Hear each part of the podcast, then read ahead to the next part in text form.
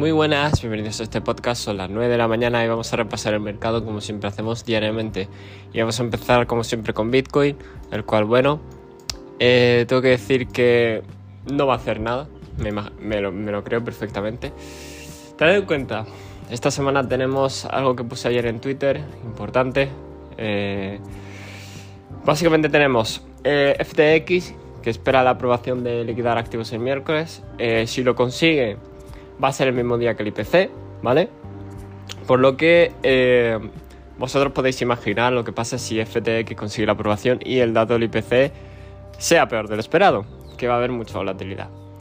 ¿Cómo podemos interpretar esto? Bueno, pues supongamos que hoy y mañana no habrá apenas volatilidad y los mercados esperarán al miércoles, ¿no? El dato de inflación debería ser malo debido a eh, por lo menos el repunte del petróleo tan grave que ha tenido, ¿vale? Desde los 81 hasta los 90, 9 dólares prácticamente, una locura, eh, más de 9 dólares.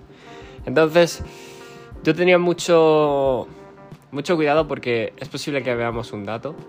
Según lo que tengo visto, ellos esperan un 3,6 y probablemente a lo mejor sea más.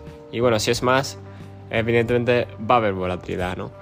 Yo creo que habrá volatilidad a la baja, eh, tendría sentido que fuese a la baja porque no hay ningún, nada positivo en ello. Quizás en predato eh, a lo mejor vemos una subida, pero luego después del dato bajada, ¿no? Que sería lo típico. Pero con eso fatal. Bueno, el dato del IPC evidentemente no solo afecta a las criptos, sino a, a los índices. Así que de la misma manera os digo lo mismo, ¿vale? Eh, el Nasdaq estaba regular en términos de que no fue a tocar los 15.800. Eh, puede ahora buscar los 15.600 en estos dos días tranquilamente. Y el SP por su parte puede ir a buscar los 4.500 en estos dos días. Pero ya os digo, no creo que sean unos días con mucha volatilidad. El lunes y martes, vamos, me sorprendería bastante. Eh, hasta, hasta, que, hasta que llegue el miércoles, prácticamente.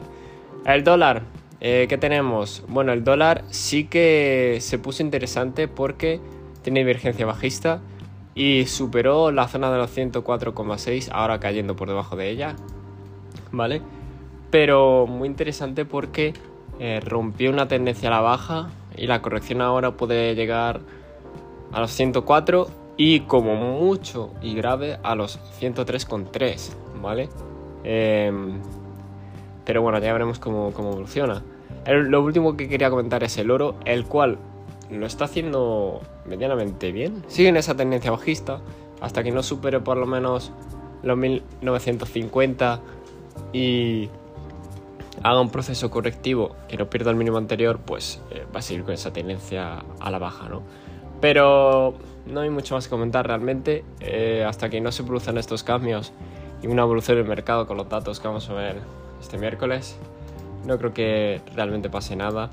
Así que ya está. Tener mucho cuidado, eh, tener en cuenta cuándo operar y suerte en los mercados. Recuerda, este podcast no es consejo de inversión ni nada de ello y nos vemos en el siguiente.